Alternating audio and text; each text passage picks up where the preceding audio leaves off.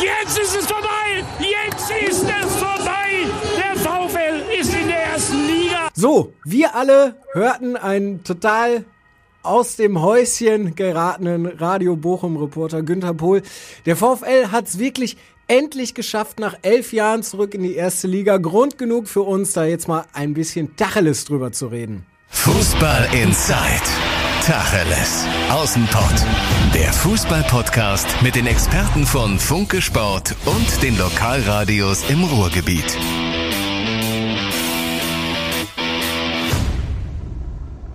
Und damit Tag zu Fußball Inside. Bei mir in der Leitung Martin Herms und Dominik Loth, Funke-Reporter. Meine Herren, guten Tag. Hallo. Hallo zusammen, schönen guten Abend. So, wie geht's euch? Ihr habt das Spiel wahrscheinlich erlebt. Äh, Dominik, du saßt ja quasi äh, zwei Plätze neben mir im Stadion. Vielleicht mal vorab, äh, Aufstieg völlig verdient, oder? Ja, absolut. Ich habe natürlich auch ein bisschen mitgezittert, äh, weil jetzt bei dem Spiel einiges, äh, einige Faktoren drin waren, die sehr unangenehm waren. Und ich hatte irgendwie auch ein ungutes Gefühl, dass das vielleicht auch nicht äh, gut gehen kann. Aber jetzt, der VfL Bochum ist der verdiente Meister. Absolut, waren die konstanteste Mannschaft in dieser Saison, in dieser schwierigen Corona-Saison. Und äh, deswegen, ja, das passt heute alles. Ja. Falls sich übrigens jemand von euch, liebe Hörer, irgendwie darüber aufregt, aber ich dachte, ich mache ein bisschen Geräuschkulisse. Ich sitze hier in der Radio Bochum Redaktion und rund um den Ring ist natürlich Autokurse, weil Kastropper Straße ist gesperrt, aber ich dachte, das ist so, weißt du, für, für, für im Hintergrund ist das, ist das ganz nett. So, jetzt vibriert bei einem von euch das Handy. Wer kriegt. Ja, das müsste meint sein, unser VfL-Reporter, der andere, der anruft.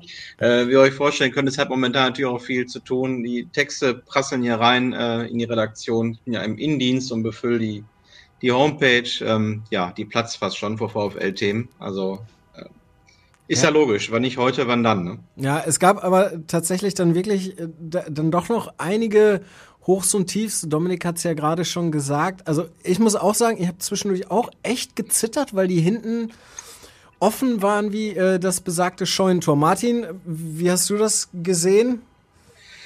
Ja, also ich sag mal so, es ist, hätte durchaus anders laufen können. So, man hat so gemerkt, dass, dass die Anspannung schon schon da war, äh, gerade in der ersten halben Stunde, wenn Keita Ruel, der die große Chance hat, sag ich mal da äh, auf 1-0 stellt für Sonnthausen, ähm, dann hatten wir schon letzte Woche drüber gesprochen, dann kann so ein, so ein Spiel auch mal so eine ganz andere äh, Wendung nehmen. Ne? Dann läuft man da hinterher, dann wird die Nervosität und die Anspannung vielleicht noch größer. Aber gut, der VfL hat es dann überstanden. Ähm, ich glaube, so dann zur Halbzeit hin wurde es dann deutlich sicherer, souveräner und ähm, am Ende war es dann doch irgendwie ein verdienter Erfolg, auch wenn es dann wie noch dem 1-1 von Behrens auch nochmal kurz so ein bisschen ne, ähm, knapp wurde. Aber insgesamt hat man es ganz gut geregelt, glaube ich, gegen einen Gegner, der eben auch alles geben musste, ähm, der gekämpft hat um den Klassenerhalt. Ähm, aber insgesamt, wie gesagt, eine verdiente Geschichte und natürlich auch eine verdiente Meisterschaft für Bochum. Mhm. Dominik, ähm, du schreibst gleich noch eine Analyse, hast du gesagt. Äh, die könnt ihr ja noch nachlesen bei äh, watz.de, allerdings dann erst ab morgen, weil Martin ja gerade schon gesagt hat, alles ist voll. Ähm, du warst jetzt, du hast jedes Spiel vom VfL gesehen, Dominik, dann fang doch mal an mit deiner Analyse. Also du musst sie jetzt nicht in kompletter äh, Gänze ausführen, dann bräuchte sie ja keiner mehr lesen, aber mal so in so ein paar Eckpunkten, also wie fällt die äh, Saison des VfL aus deiner Sicht aus? Ja, ich muss mich auch, also ich muss ja auch gerne jetzt noch schreiben und äh, wie Thomas Reis gerade auch gesagt hat, der nicht über äh, die nächste Saison sprechen wollte, fällt es natürlich schwer, nach so einem Spiel jetzt nochmal auf dieses, das Vergangene zurückzuschauen. Ähm, aber ich muss es machen und äh, werde es auch machen. Äh, für mich irgendwie äh, was in dieser Saison das Entscheidende, dass die Mannschaft äh, sich nicht hängen lassen hat äh, und immer wieder die Einstellung gefunden hat, zurückzukommen halt nach Niederlagen. Genauso wie auch heute in dem Spiel. Äh, da sah es eben ganz schlecht aus äh, nach dem 1 zu 1. Ich fand, dass sie da schon sehr gewackelt haben und haben sich dann trotzdem wieder rausgezogen. Und das hat sich in der Saison immer und immer wieder wiederholt. Und das hat dann auch den Unterschied gemacht, dass die Mannschaft äh, nach Niederlagen wieder gewonnen hat. Ich glaube insgesamt ja neunmal. Und dadurch diese mentale Stärke gezeigt hat, die ein Team braucht, um am Ende aufzusteigen. Mhm. Ja, definitiv. Ähm, vielleicht hören wir mal ganz kurz rein. Ich habe es leider, also ich habe wirklich versucht, irgendwie einen Spieler zu kriegen. Das Einzige, was ich von einem Spieler bekommen habe, war dann ein helles Fiege von Simon Zoller. das hat er mir gegeben. Sympathisch. Ja, ein Interview nicht, aber ich meine, das spricht für ihn. Ähm, ich habe dann mir aber tatsächlich äh, Patrick Fabian gegriffen und äh, das hören wir jetzt mal ganz kurz. Patrick Fabian, Glückwunsch erstmal zum Aufstieg. Erste Jahr, wo du nicht mehr spielst. Wie fühlst du dich damit? Fantastisch.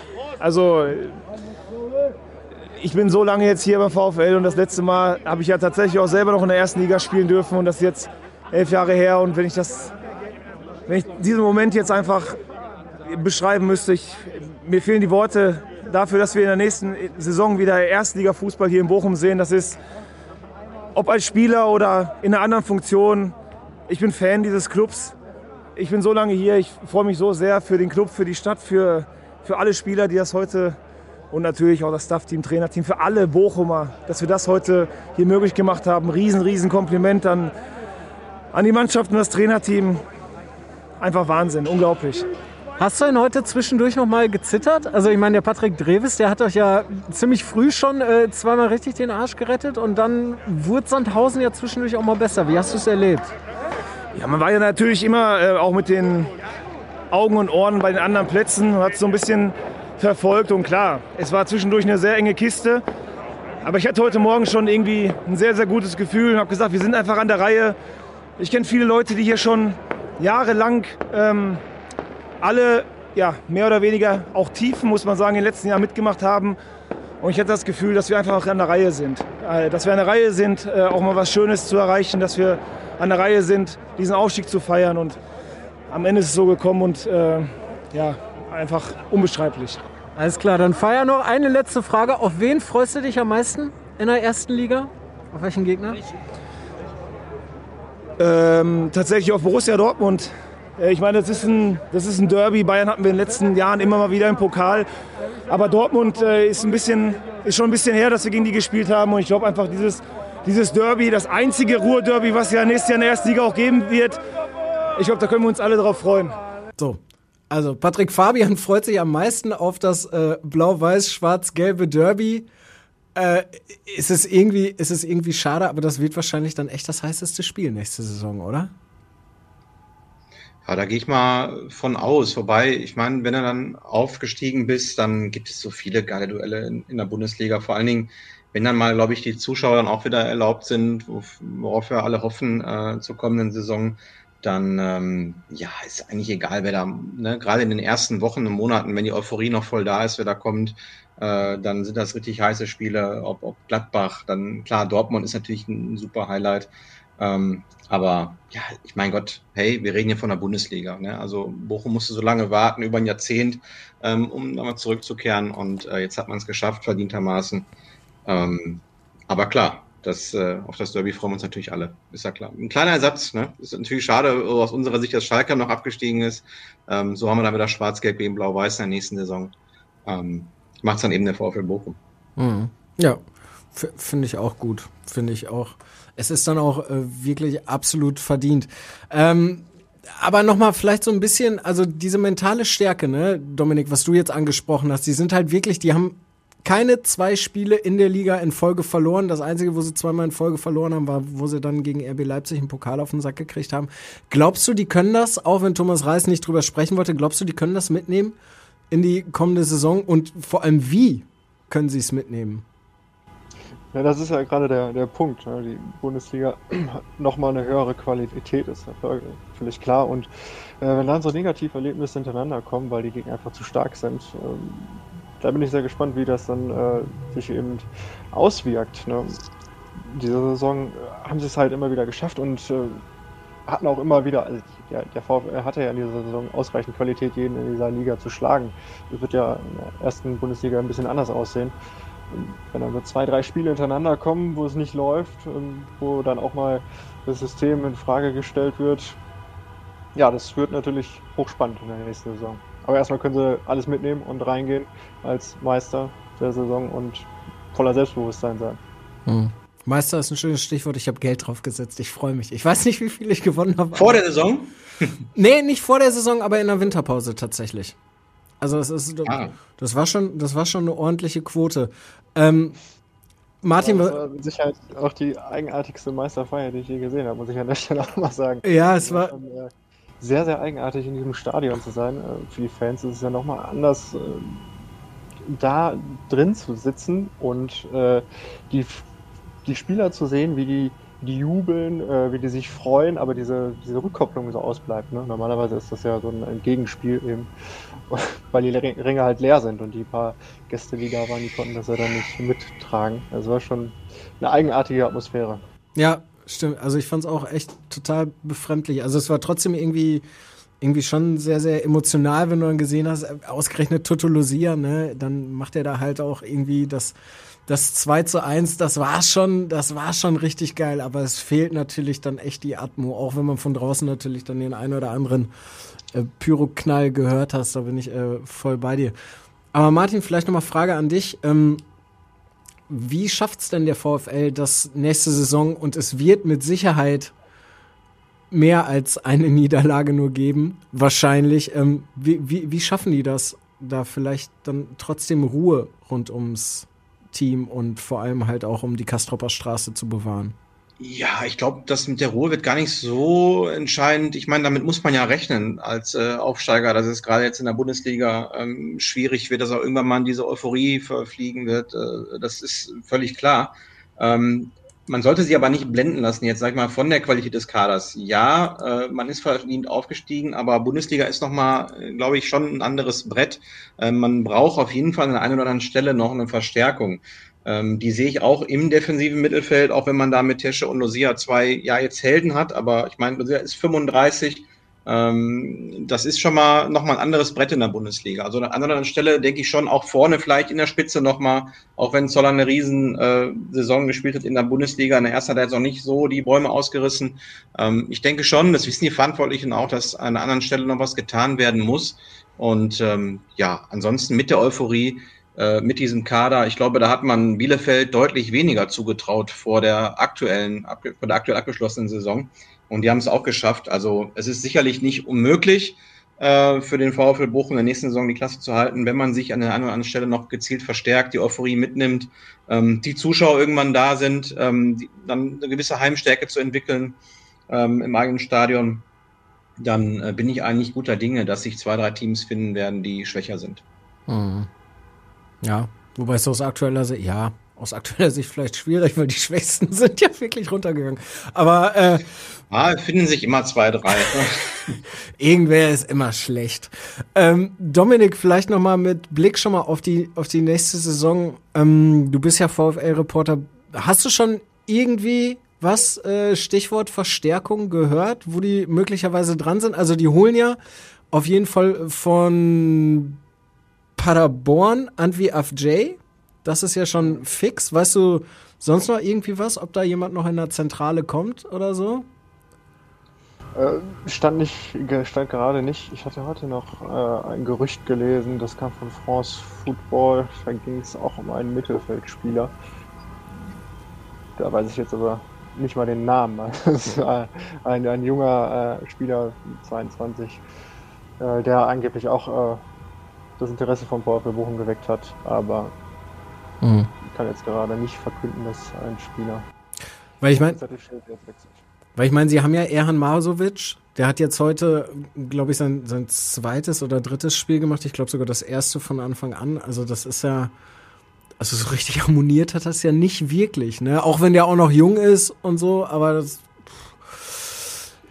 Da, da, Das stimmt, ja. Der, der, ist mit viel mehr Hoffnungen, äh, glaube ich, nach, nach Bochum gekommen und äh, ja, das ist ein bisschen zurückgeblieben. Hm, hm. Naja. Ja, wollen wir mal hoffen. Vielleicht, vielleicht Thomas Delaney. Vielleicht geht er doch nicht. Geht er doch Ja, auch ein Kandidat. Ja, tauschen die den. Ich meine, angeblich soll ja auch der BVB irgendwie ganz heiß auf Amel Bella Kotschap sein, ne? Aber das. Ja, aber äh, ich glaube, der VfL tut ganz gut daran, den jetzt noch nicht äh, zu verkaufen. Ich glaube, wenn er diese Leistungen, die er jetzt äh, gebracht hat in der zweiten Liga, wenn er die nochmal in der Bundesliga bestätigen sollte, also auf der viel größeren Bühne, dann bin ich mir sicher, dass sich sein, sein Marktwert nicht nur verdoppeln, sondern verdreifachen, vervierfachen könnte. Ähm, da hat man schon auf jeden Fall echt Hoffnung in Bochum, dass man ähm, ja mit ihm wirklich äh, ne, auf lange Sicht äh, sich sanieren kann, sozusagen, ähm, weil äh, der Junge hat wirklich Talent, ein sehr, sehr starker Innenverteidiger, äh, Leitsch daneben übrigens auch, also das ist schon, schon so ein bisschen so das Prunkstück, würde ich sagen, beim VfB Bochum. Diese Innenverteidigung hinten, die beiden Jungen, ähm, das zusammen natürlich dann auch mit Jules vorne, diese Achse, der als Zehner, der mich wirklich auch positiv überrascht hat. Äh, ich meine, was war ich kritisch, äh, als er ähm, in der Winterpause der letzten Saison gekommen ist. Und, Schäm dich, ähm, Martin. Wirklich, äh, ja, da können wir auch nochmal irgendwie drauf zurückkommen, so, ne? Auf diese, da wurde ich ja häufig kritisiert. Ich meine, ich war auch nicht unkritisch ähm, mit dem VfL Bochum. Aber ich sage heute noch, äh, dass, dass diese Corona-Unterbrechung Bochum gerettet hat oder möglicherweise auch äh, vor dem Abstieg in die dritte Liga. Ähm, denn äh, damals passt es ja wirklich überhaupt nicht ne, zu dem Zeitpunkt. Und ähm, deswegen sage ich ja, so ein Joule, der kam damals hin, der war nicht so fit. Und Thomas Reis brauchte halt eine Zeit lang, um den wirklich in die Spur zu bekommen. Der hatte auch jetzt äh, ja aus seinen vorigen Stationen nicht unbedingt den besten Ruf, galt so ein bisschen als schwieriger Typ. Ja, wie manche begnadete Zehner eben manchmal so sind im Fußball. Ne, die muss man halt erst irgendwie so hinbekommen. Und äh, ja, Reis hat es geschafft, auch so im Laufe dieser Saison. Äh, wir erinnern uns ja noch an das Hinspiel gegen Fürth, äh, als er ihn auch für Bank gelassen hat, wegen schwacher Trainingsleistung. Ähm, da hat er einfach mal ein Zeichen gesetzt und das muss man auch mal setzen irgendwann als Trainer, auch wenn es dann einen Spieler trifft, der dir vielleicht dann im Spiel äh, weiterhilft oder für die entscheidenden Akzente sorgt. Ähm, das Spiel ging ja auch verloren, da wurde er auch kritisiert für. Aber auf lange Sicht hat es eben was gebracht. Er hat einfach gezeigt, pass auf, äh, keiner äh, kann sich hier erlauben, aus der Reihe zu tanzen. Und ähm, das war, finde ich, aus meiner Sicht so eine ganz entscheidende Geschichte dass er das gemacht hat. Und ähm, ja, danach, Jules war einfach ein Unterschiedsspieler jetzt im Laufe dieser Saison. Und ähm, das, äh, denke ich mal, wird er auch in der Bundesliga zeigen. Also wie gesagt, dieser Corona-Break, ja, bin ich mir ganz sicher, ähm, wenn der nicht gekommen wäre, wäre es echt eng geworden. Und äh, man muss dem VfL aber auch zugute halten, dass sie damals, ähm, ja, dass sie nicht nervös geworden sind. Ne? Also es gibt ja viele Vereine, die hätten in so einer Situation ähm, zum Kahlschlag ausgeholt. Trainer weg, Manager weg. Äh, Bochum hat einfach nochmal die Ruhe bewahrt in dieser schwierigen Situation und das hat sich dann doch rentiert. Mhm. Dominik, was meinst du, wie groß ist der Anteil von Thomas Reis am Aufstieg? Ja, immens. Er, hat immer wieder in dieser Saison Entscheidungen getroffen, die überraschten, die äh, eine klare Linie zeigten, also aber nicht nur bei Jules, sondern äh, auch bei Soares, äh, mhm. den er dann auch aus dem Kader genommen hat. Äh, er hat jetzt, jetzt schon wieder in dem Spiel auf Minus Pantovic gesetzt und lag damit Gold richtig, denn Pantovic hat dann die einzelne Führung erzielt.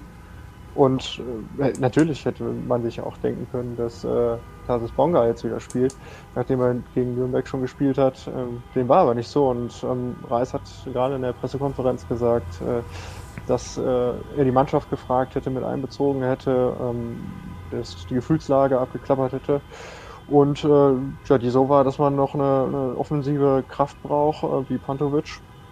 Und am Ende hat, muss er natürlich alleine die Entscheidung treffen, aber das zeichnet ihn ja auch aus, dass er immer wieder in die Mannschaft reinhört, nachfragt und dann auch bereit ist, die Verantwortung dafür zu tragen. Mhm. Deshalb äh, viele, viele gute Entscheidungen in dieser Saison getroffen, Reis, und das hat einen sehr großen Anteil an den Aufstieg. Ja, der hatte auch, also finde ich auch, also genau wie du das sagst so, ne, der hat so ein bisschen, ja, ich will nicht sagen Zuckerbrot und Peitsche, aber er hat sich halt immer irgendwie vor die Mannschaft gestellt, aber hat auch dann Spieler äh, ganz offen kritisiert, ne? Also Suarez, die, die letzte Geschichte oder wo er dann eben auch Schul auf der Bank äh, gelassen hat.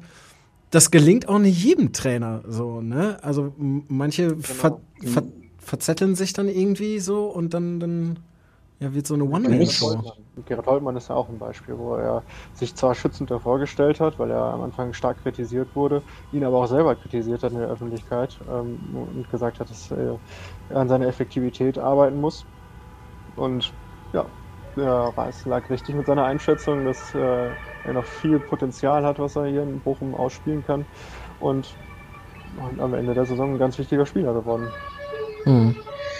Ja, du musst ja auch mal als Trainer, äh, ne, wie sagt man so schön im Fußball, Eier haben, ne? Und das hat er halt gehabt vor dem Spiel gegen Fürth äh, in der Hinrunde. Ein Spitzenspiel, da erwartet ja jeder, äh, dass er die beste Mannschaft aufs, aufs Feld schickt. Und ähm, dass er sich dann entschieden hat, den vermeintlich offensiv zumindest besten Spieler äh, draußen zu lassen, um eben auch ein Zeichen zu setzen. Ähm, ja, das ist eine mutige Entscheidung. Das machen nicht viele äh, Trainer, ähm, gerade in so einer Situation vor so einem wichtigen Spiel. Ne, da hofft man ja, dass dann die sogenannten Pflegefälle dann eben äh, abliefern. Und ähm, da versucht man ja so ein bisschen solche Sachen dann vielleicht mal auszublenden, weil man dann äh, hofft, äh, das äh, dann durch das Ergebnis irgendwie wegmachen zu können. Aber er hat's gemacht, er hat's getan und ähm, ja, hat sich damit auch sicherlich den Respekt erarbeitet, auch innerhalb der Mannschaft. Hm. Ja. Dann, ich meine, Vertrag ist ja jetzt auch diese Saison nochmal verlängert worden, ne? Bis 23, glaube ich. Wollen wir hoffen, dass er auf jeden Fall durchhält. An dieser Stelle würde ich sagen, Dominik Martin, ihr habt beide noch viel zu tun. Ich habe ja auch noch zu tun. Wir haben noch eine Sondersendung von Radio Bochum, die geht noch eine Stunde. Da müssen wir noch ein bisschen was machen, weil wir sind natürlich auch nah dann an der nicht so schönen Seite des Aufstiegs dran. Wir haben äh, in der Folge am Donnerstag ja schon drüber gesprochen.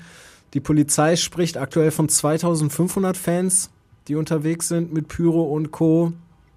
Ich würde mal behaupten, diese Zahl ist deutlich deutlich untertrieben. Dominik? Ja, mit, mit, den, mit den Zahlen haben sie es nicht so. Ne? Also letzte Woche Samstag äh, vor der Abreise nach Nürnberg, da haben sie 5000 getippt. Da hätte ich eher gesagt, dass es ein bisschen weniger waren. Und ähm, also jetzt zweieinhalbtausend, ähm, weiß ich ehrlich gesagt nicht, wer auf so eine Zahl kommt. Äh, irgendwie gefühlt war ganz Bochum auf dem Bein. Und ähm, ja, wir hören es ja. Ja, ist schon irgendwie.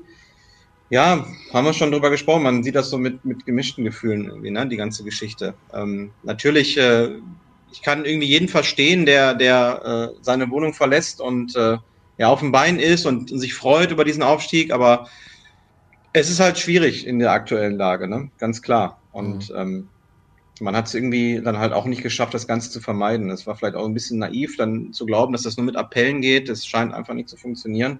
Und müssen mal gucken, wenn dann Polizisten natürlich dann mit Pyro und so weiter bewor beworfen werden, dann äh, ja, hat das zumindest ein Geschmäckle, muss man schon so sagen.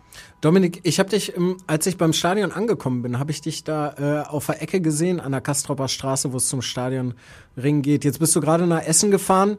Ähm, so vorher, nachher, deine Einschätzung, wie, wie hast du es erlebt? Also so mit dem Menschenaufkommen? Ja, vorher war es irgendwie, so wie ich es erwartet habe, waren äh, vereinzelt Fans, als der Bus dann um zwei ankam, ähm, waren da 50, 60 Fans, die sich da versammelt hatten, ein Großaufgebot der Polizei, ließ aber schon erahnen, dass sie mit deutlich mehr eben rechnen und das ist jetzt auch dann eingetreten und ja, wirklich äh, kritisch auch eben in der Corona-Pandemie. Ich kann das auch verstehen, dass die Gefühle einen da irgendwo auch treiben und man unbedingt dabei sein möchte, die Nähe haben möchte, nachdem man eine ganze Saison nicht dabei sein konnte. Aber ja, dieser, dieser Menschenauflauf ist natürlich äh, sehr kritisch zu sehen hätte mir, äh, ich hätte mir natürlich gewünscht, dass es ein bisschen vorsichtiger ist, weil viele haben, glaube ich, auch versucht, dann Abstand zu halten, äh, einen Mundschutz zu tragen, aber da gibt es immer einige, die das dann eben nicht machen. Und das ist natürlich ein gesundheitliches Risiko. Mhm. Ja. ja, wollen wir hoffen, dass es ähm, nicht zu sehr eskaliert hier auf den Straßen von Bochum. Zusätzlich muss man natürlich sagen, dass ab Mitternacht. Ja, dann zwei, drei Wochen später dann sehen bei den Inzidenzen. Ja, äh, vor, vor, allem, weil heute, also es ist um 21 Uhr ist nochmal Ausgangssperre, aber ab Mitternacht ist eigentlich, sind eigentlich äh, Lockerungen gelten wieder, weil wir haben jetzt hier, äh, sind jetzt fünf Tage plus zwei unter der äh, magischen Inzidenzmarke. Ja, ab Montag ist, ist es aufgehoben, ne? Also ja, ja. vielleicht kommen die Leute dann nochmal um 0 Uhr raus. Ja, mal gucken, wir werden es sehen. In diesem Sinne, Martin, Dominik, ich äh, danke euch, dass wir uns so kurz hier am Sonntagabend, es ist jetzt zwei Minuten nach acht, äh, kurz nochmal eben zusammensetzen konnten, weil wir natürlich den äh, Aufstieg des VfL abgefeiert haben. Schreibt noch Immer schön. Wieder gerne. Schreibt noch schön was, könnt ihr alles so nachlesen auf watz.de. Ich wünsche euch noch einen schönen Abend und äh, wenn dann Feierabend ist, dann gönnt euch noch ein frisches Pilzchen auf den Aufstieg. Eine Fiege dann heute, ne? Ja, natürlich. Was denn sonst? Ja, also das auf jeden Fall. Ich finde auch, also selbst als neutraler Beobachter, ich bin immer noch irgendwie so ein bisschen so aufgeladen. Ne? Also selbst als äh, Nicht-Fan hatte ich irgendwie so eine Gänsehaut gehabt, obwohl ich nur vom Fernseher saß und äh, kann mir schon vorstellen, wie das dann äh, ja für einen leidenschaftlichen VfL-Anhänger dann ist. Was das für ein Gefühl sein muss, ist schon, schon nicht verkehrt. Vielleicht kann uns Günther Pohl ja nochmal Insights dann aus der Meisterfeier vom Hotel geben. Der ist bestimmt. Ja, es wird dauern, bis er wahrscheinlich wieder ansprechbar ist. Ne? In diesem Sinne, Grüße an Günther Pohl. Feier schön. Jungs, habt noch einen schönen Abend und äh, liebe Hörer von Fußball Insight, am Donnerstag dann die große Saisonnachlese mit dem Kollegen Timo Düng. Macht's gut, bis dann. Ciao. Bis dann. Tschüss. Fußball Inside, der Fußball-Podcast mit den Experten von Funke Sport und den Lokalradios im Ruhrgebiet.